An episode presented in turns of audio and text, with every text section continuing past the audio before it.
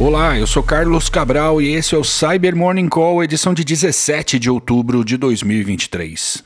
Ontem a Cisco postou um alerta sobre ataques explorando uma nova vulnerabilidade crítica no seu sistema operacional, o iOS XE. A falha, catalogada como CVE 2023-2198, permite a um atacante sem qualquer tipo de acesso prévio ao dispositivo criar um usuário na tecnologia e escalar seus privilégios, estabelecendo controle total nos dispositivos da fabricante que estiverem com o recurso Web User Interface habilitado. A vulnerabilidade ainda não possui patch de correção, de modo que a Cisco recomenda fortemente que os clientes desativem temporariamente o serviço de HTTP Server em todos os dispositivos expostos à internet. E o CERT da Ucrânia recentemente documentou novos ataques contra 11 organizações do setor de telecomunicações do país em uma campanha conduzida entre maio e setembro desse ano pelo grupo Sandworm. Esse adversário, o Sandworm, tem conduzido ataques a serviço da Rússia, os quais são documentados desde 2007 e que, no contexto da guerra na Ucrânia, tem operado campanhas de espionagem e também com ameaças destrutivas.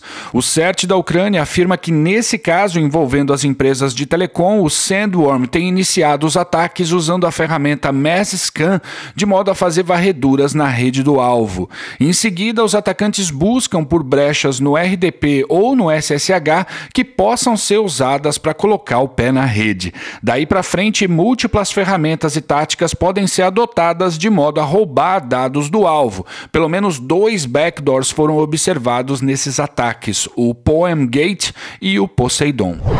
E o pessoal da Cloudflare identificou a distribuição de uma versão maliciosa para Android do aplicativo Red Alert, o qual é usado por israelenses para alertar o usuário sobre ataques com foguetes em sua região.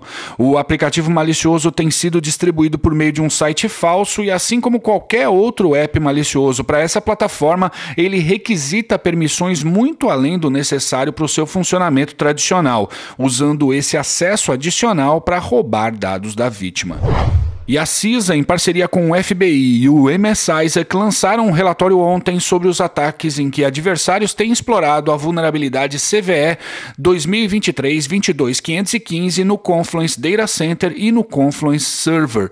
A gente vem falando sobre essa falha aqui desde o dia 6. Trata-se de um problema que permite escalar privilégios na tecnologia e que, segundo esse relatório das organizações americanas, tem sido usada para criar contas com privilégios de administrador no alvo e abrir caminho para a execução de uma série de outras atividades de pós-exploração. Meios para detecção e hunting estão disponíveis no documento. Link aqui na descrição. E é isso por hoje. Muito obrigado por ouvirem o Cyber Morning Call e tenham um bom dia.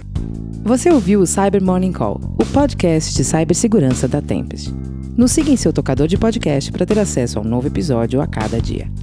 E para saber mais sobre a Tempest, nos siga no Instagram, Twitter e LinkedIn ou acesse www.tempest.com.br.